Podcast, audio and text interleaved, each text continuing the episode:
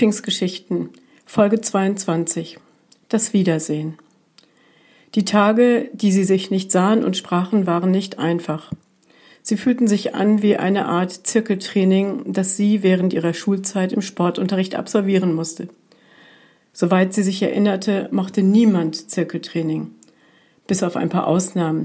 Sie nannte sie die Spezialisten. Das waren die, die alles konnten, alles wussten und in allem etwas Gutes sagen.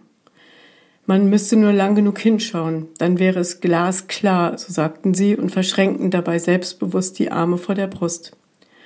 Gab es zum Beispiel einen überraschenden Test in der Schule, für sie in den meisten Fällen ein Graus, dann sprachen sie von den Möglichkeiten, ihre Noten aufzubessern.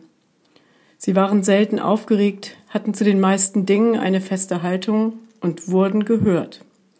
In der Regel waren sie erst Klassensprecher, dann Schulsprecher, später engagierten sie sich für andere. Das alles in allem war ja gar nicht so verkehrt, aber sie mochte eine Sache nicht, dass immer alles glatt gebügelt wurde, dass Dinge immer gut und sich entwickeln würden, dass man immer an das Gute glauben sollte. Aber, so hatte sie sich oft gefragt, was war wirklich gut an Zirkeltraining? Gott hatte sich irgendwie rar gemacht seit ihrem wunderbaren Nachmittag im Moor. Und sie vermisste ihn. Sie vermisste ihn morgens, mittags, abends, nachts. Oft hatte sie am Fenster gestanden, um ihn irgendwo zu entdecken. Sie vermisste ihn, sie vermisste ihn ebenso wie umarmen können und umarmt werden von lieben Menschen. Wie hinfahren können, wann und wohin man möchte. Sie vermisste das Rauschen des Meeres und den Blick über die Zeit hinaus. Die Weite. Und dann hatte noch jemand bestätigt, was sie längst geahnt hatte. Schönes wurde abgesagt und das kostete seinen Preis. Masken fielen und Tränen rannen bei dem Gedanken daran über ihr Gesicht. Und sie sah keine Chance in der Krise, keinen Nutzen im Verlust. Sie sehnte sich nach Gerechtigkeit. Und sie fragte sich, wie es wohl werden würde, wenn alles vorbei sein würde und das Leben wieder normal werden würde, falls es ein Vorbei und ein Normal überhaupt geben würde. Zum Glück war das Wetter in diesen Tagen gut und sie genoss die Wärme der Sonne in den Nachmittagsstunden und die unterschiedlichen Stimmen der Vögel. Es war, als hätten sich neue Prioritäten ergeben, mehr Vogelgezwitscher zu jeder x-beliebigen Tageszeit. Und dann, nach einigen Tagen sah sie ihn. Windgeschützt gekleidet stieg er von dem schwarzen Roller ab, der vor Tagen noch reparaturbedürftig in der Scheune gestanden hatte. Hupend war er auf den Hof gefahren und hatte direkt neben der Kellertreppe unterhalb des Küchenfensters geparkt. Sie stürmte aus dem Haus.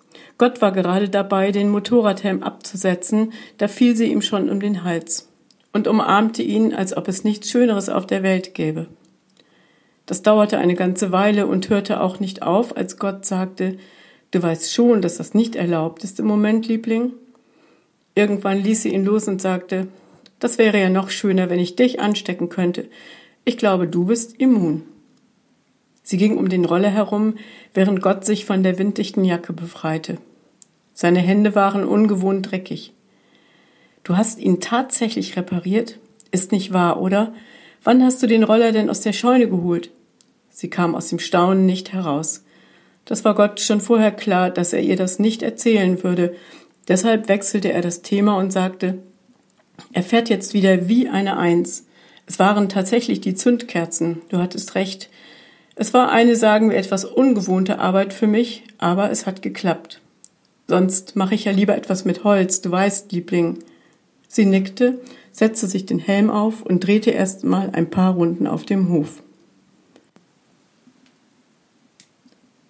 Sie war glücklich. Endlich war er wieder da. Endlich war eine Sache wieder gut. Und gut war auch die Spritztour, die sie machten mit herrlichem Fahrtwind. Diesmal hatte Gott darauf bestanden, vorne zu sitzen. Ich glaube, ich habe jetzt genug Fahrpraxis, Liebling, sagte er und holte noch schnell den zweiten Motorradhelm aus der Scheune, bevor es losging. Sie fuhren vorbei an einem kleinen Fluss, der sich durch Felder und Wiesen schlängelte, hielten hier und da an einem Acker an.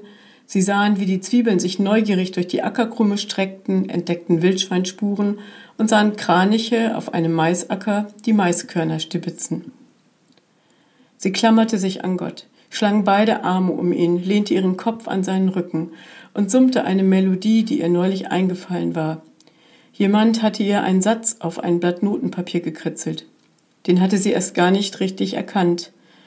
Beim genaueren Hinsehen konnte sie die Worte lesen, die dort aufgeschrieben waren. Halt an deiner Liebe fest. Dieser Satz hatte sie begleitet in den Tagen ohne Gott. Sie hatte ihn gesprochen, an eine Wand geschrieben und immer wieder gesungen, nachdem diese kleine Melodie entstanden war. Und jetzt, jetzt würde sie genau das tun, was ihr die heimliche Notenzettelschreiberin geraten hatte. Nicht loslassen, diese Liebe, niemals loslassen. Was für ein schöner Gedanke.